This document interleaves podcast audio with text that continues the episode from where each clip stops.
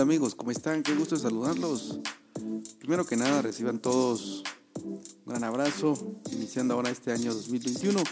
Estamos acá siempre en nuestro canal Impuestos y Negocios y el día de hoy vamos a conversar acerca de un tema interesante. Vamos a hablar acerca de la deducibilidad de los sueldos y salarios y también de la controversia que ha generado el tema de la bonificación e incentivo, principalmente por las auditorías tripartitas que ha estado haciendo la Administración Tributaria y también junto con las autoridades del Instituto Guatemalteco de Seguridad Social y, el Ministerio de Trabajo. Así que sean todos bienvenidos a un episodio más de este podcast.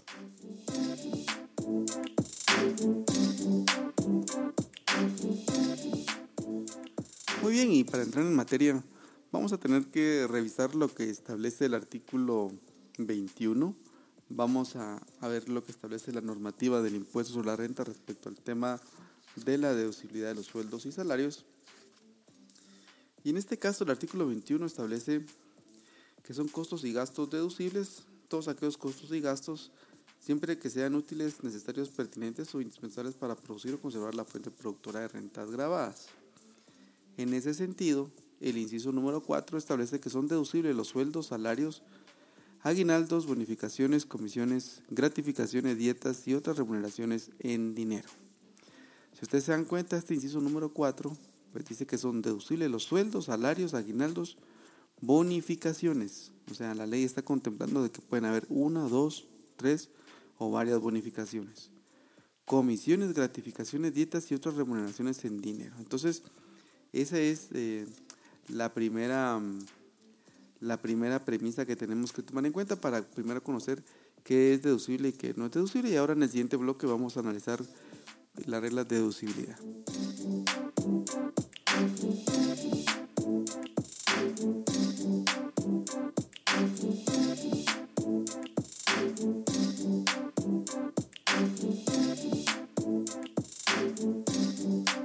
Bueno, y ahora vamos a ver este qué se refiere con el tema de las eh, cuotas, eh, estamos hablando de las cuotas de las cuotas laborales que se pagan al Seguro Social. En este caso, el inciso número sexto establece que las cuotas patronales pagadas al, al IX, al IRTRA y al Instituto Guatemalteco de Capacitación, que es el INTECAP, y otras cuotas o estímulos obligatorios establecidos por ley son deducibles, ¿verdad? Entonces, todo lo que se paga por estos casos pues es deducible en favor del patrón. Y luego dice que el Instituto Guatemalteco de Seguridad Social y, la Superintendencia de Administración Tributaria están obligados a intercambiar la información proporcionada por los patronos respecto de los trabajadores en forma detallada, sin incluir los datos protegidos por la reserva de confidencialidad establecida en la Constitución Política de la República y otras leyes. O sea, la ley está estableciendo de que puede haber ese intercambio de información y esto es algo muy importante porque lo vamos a analizar cómo está funcionando esto a la luz de los ajustes tributarios que está haciendo pues, la Administración Tributaria y el Seguro Social. Dicho intercambio de información deberá ser periódico en los periodos no mayores de tres meses. Muy bien, así que ya hemos repasado entonces este asunto y ahora vamos a ver qué se establece respecto de eh, las deducciones. Para esto vamos a leer el artículo 22 en un inciso específico para ver más adelante cómo funcionan estas eh, deducciones y limitaciones que tiene la norma.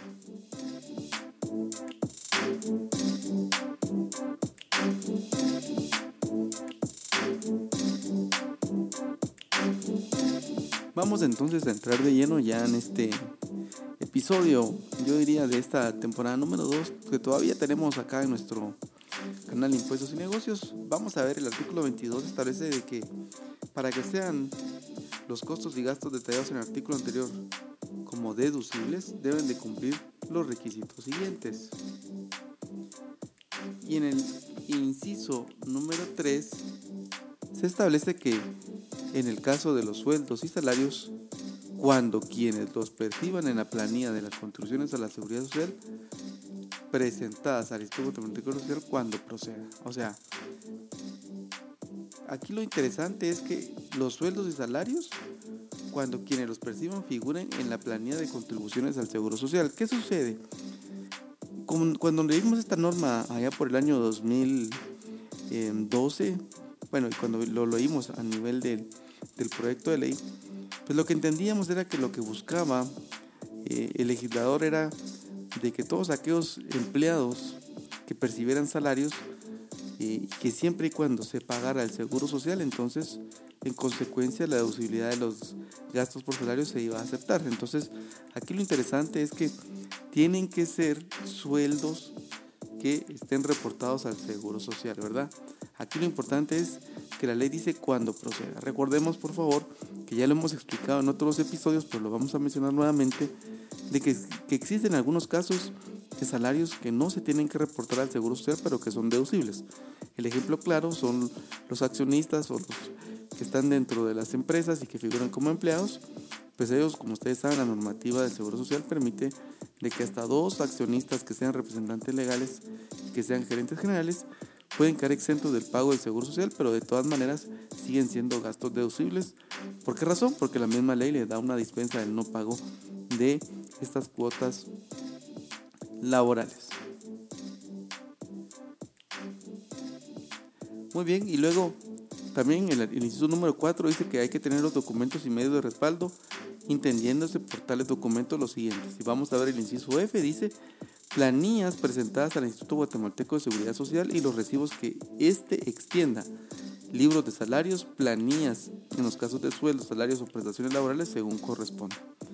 Entonces, aquí vemos un énfasis que está haciendo el legislador donde prácticamente lo que están haciendo es atando y tratando de que aquellos sueldos y salarios pues que estén reportados en las planillas de seguridad social y en esos casos pues los sueldos y salarios van a ser deducibles. Pero recordemos que hay algo aquí bien importante, la ley está diciendo los sueldos y salarios, ¿sí?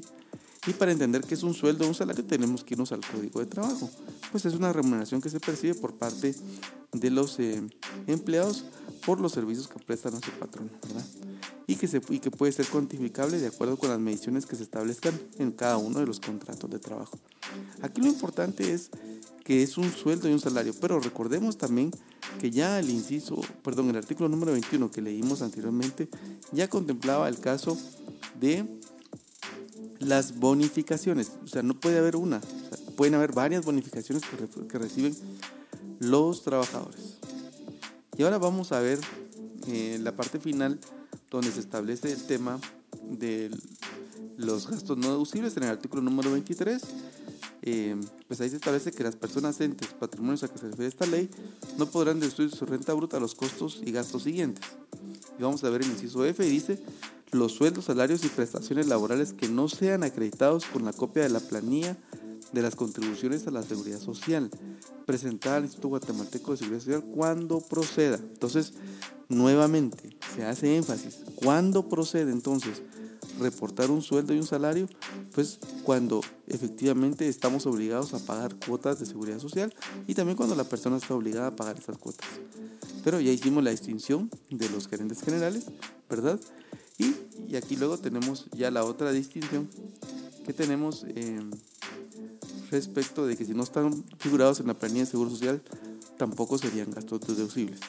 Pero yo también me pregunto, ¿verdad? Hay, una pregunta y hay un caso que siempre me ha tocado ver en la, práctica y me han preguntado, mire, ¿qué pasa si una empresa guatemalteca contrata a un extranjero y lo, y lo tiene trabajando, por ejemplo, en El Salvador? La ley guatemalteca establece que los pagos que se le hagan a ese empleado pues se generan eh, o están sujetos a pago de impuestos sobre la renta. Pero esa persona que está ubicada fuera de Guatemala no necesariamente es un empleado guatemalteco, sino que es una persona destacada en otro país.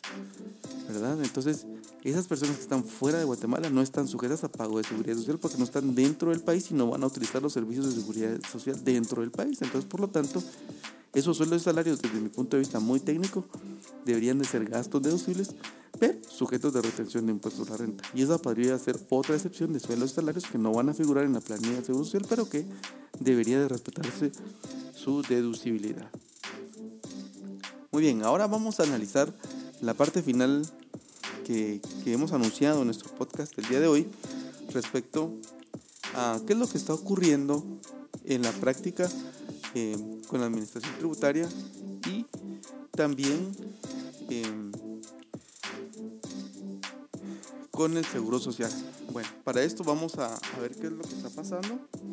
Eh, nosotros hemos, nos hemos ido dando cuenta en la práctica, pues, de que el Seguro Social ha hecho esas, eh, en conjunto con la Administración Tributaria, ha hecho esas revisiones tripartitas, como se le llama, donde la SAT llega a revisar que los sueldos y salarios sean reportados al Seguro Social, que hayan pagado impuestos sobre la renta y que se les ha hecho la retención correspondiente.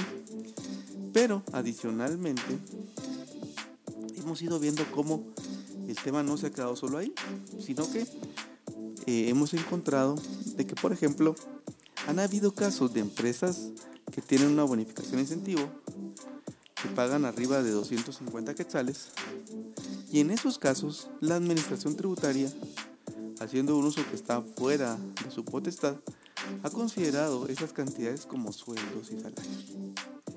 Bueno, en esos casos, ¿qué es lo que está sucediendo? La administración tributaria ha ido considerando esas cantidades como sueldos y salarios y a la vez ha ido considerando que como no pagaron seguro social, esas bonificaciones de incentivos arriba de 250 quetzales, las ha considerado como no deducibles. Y eso realmente es una extralimitación porque la ley dice que se van a considerar eh, obligados a pagar seguro social los sueldos y salarios. Pero para eso primero tenemos que entrar a definir qué es un sueldo y un salario.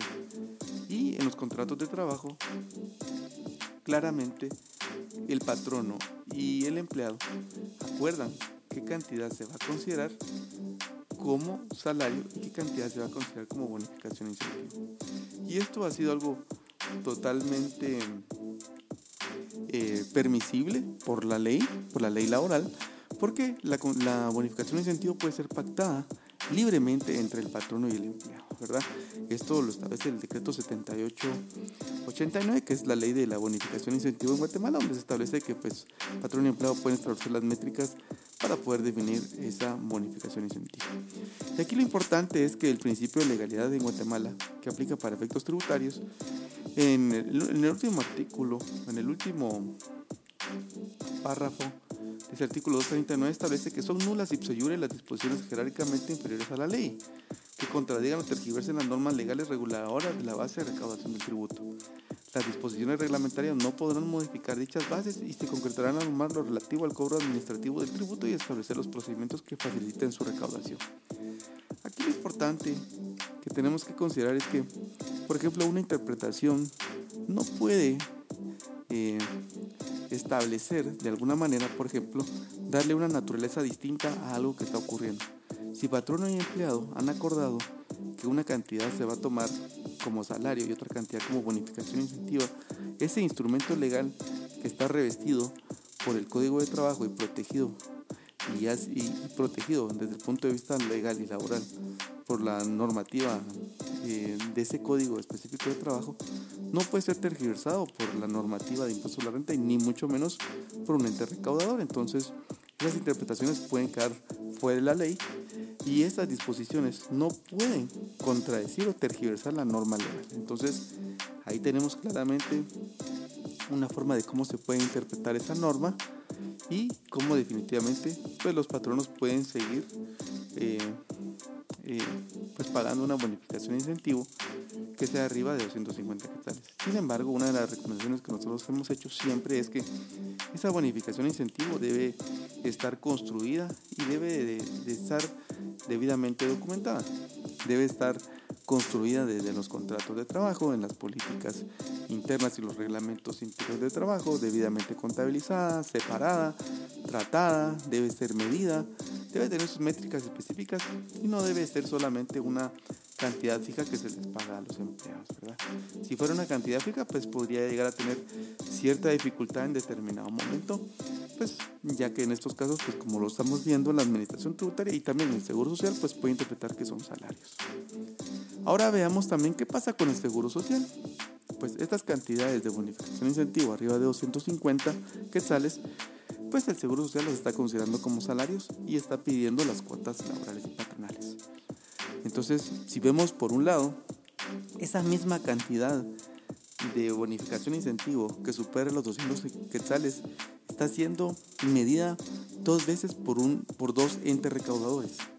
La administración tributaria, por un lado, dice que es gasto no deducible porque no pagó el seguro social, Pero el Seguro Social, por otro lado, me está tratando de obligar a que yo pague las cuotas laborales y patronales sobre, esa, sobre ese exceso de 250 quetzales. Entonces aquí estamos eh, ante un caso de doble o múltiple tributación y esos casos son prohibidos. Aquí eh, tenemos que ver lo que establece el artículo 243 del principio de capacidad de pago establecido en la Constitución de la República, donde establece claramente que se prohíben los tributos confiscatorios y la doble o múltiple tributación interna. Hay doble o múltiple tributación cuando un mismo hecho generador atribuible al mismo sujeto pasivo es grabado dos o más veces por uno más sujetos con poder tributario y por el mismo evento o periodo de imposición. Entonces, ¿qué significa? Que si en un periodo fiscal, por ejemplo, la administración tributaria me dice, mire, estos 250 quetzales que usted pagó son no deducibles porque no pagó cuotas laborales ni patronales del Seguro Social, y si en ese mismo año el Seguro Social me quiere obligar a que yo pague las cuotas de seguridad social, pues prácticamente tengo a dos entes que están em, argumentando algo sobre ese mismo hecho generador. ¿Y cuál es el hecho generador? La cantidad arriba que se paga de 250 quetzales. Entonces ahí hay doble tributación porque imagínense ustedes, si en algún momento yo como contribuyente llegan a pagar el seguro social de esas cuotas laborales o patronales que me están pidiendo, pues ahí prácticamente yo ya habría pagado y estaría en concordancia con lo que establece la norma de impuesto a la renta y el ajuste tributario desaparecería. Entonces, eh, sería ilegal, por ejemplo, de que a una empresa le tengan los dos casos abiertos al mismo tiempo y que le quieran cobrar las dos cosas al mismo tiempo, ¿verdad? O me cobran una o me cobran otra, pero deberíamos de eh, establecer qué camino se debe seguir. Así que ese es el análisis que les queríamos compartir el día de hoy, un análisis muy técnico que hemos hecho de esta norma respecto a lo que hemos ido viendo que está ocurriendo en la práctica y cómo creemos pues, que existen bases legales tributarias para poder defender la posición de las empresas. Sabemos que hay casos que, son defendibles y también sabemos que hay casos que podrían tener ciertas eh, situaciones complejas. Así que de todas maneras queríamos compartir con ustedes este análisis técnico en esta segunda temporada y arrancando este año 2021 en su canal Impuestos y Negocios. Bueno amigos, hemos llegado ya al final de este episodio. Quiero agradecerles como siempre su audiencia. Recuerden, mi nombre es Eddie Pérez. Es un gusto con compartir con ustedes por acá siempre en nuestro canal. Los invitamos a que nos sintonicen siempre, estamos casi en todos los canales de podcasting. Les agradecemos su audiencia. Les deseamos que inicien con todo este año 2021.